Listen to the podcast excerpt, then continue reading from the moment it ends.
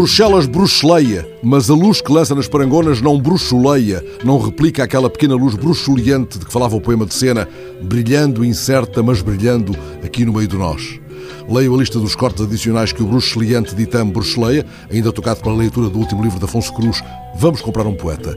É um livro sobre a importância da poesia e imagino que ele pudesse servir, digamos, de entrada, ser breve luz bruxuleante à mesa de um eurocrata da equipa de avaliadores, um estratega dos ajustamentos estruturais, um perito em sobretaxas.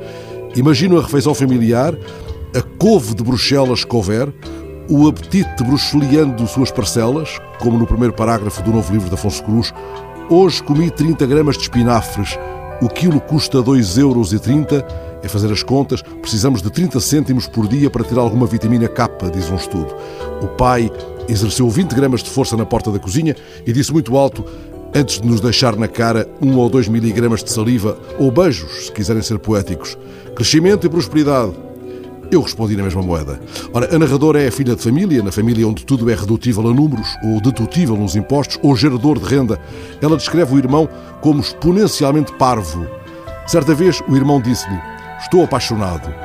Quanto? perguntou a irmã, a narradora da história. 70%. Uau, responde ela. E ele, desta vez é a sério. 70%, insiste ela. Talvez mais, 72 ou mesmo 73. Ainda não fiz um estudo.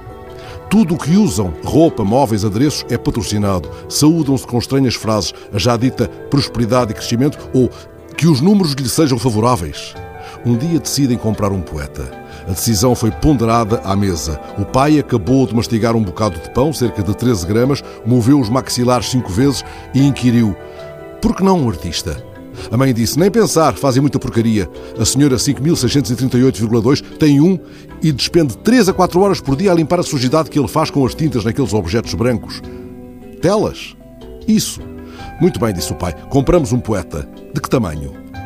E compraram um poeta. Instalou-se na casa um alvoroço, um grande desconcerto. O poeta escrevia nas paredes frases muito estranhas, versos que abriam janelas de onde se podia ver o mar. Luz bruxuleante e muda, como a exatidão, tal como no poema de Sena, como a exatidão, como a firmeza, como a justiça, sem o veneno estatístico, entretanto, sem o espasmo da percentagem, hipérbolos derrubando a lei do logaritmo. O poeta enfurecia o papá porque tinha a mania de andar a dizer poemas e o papá precisava de concentração, até porque os negócios não iam bem e todos esticaram a corda essencial, corda das perguntas que ousam tocar o essencial, mesmo que doa. Lê-se este livro no ápice, sem óbice de economias, sem déficit.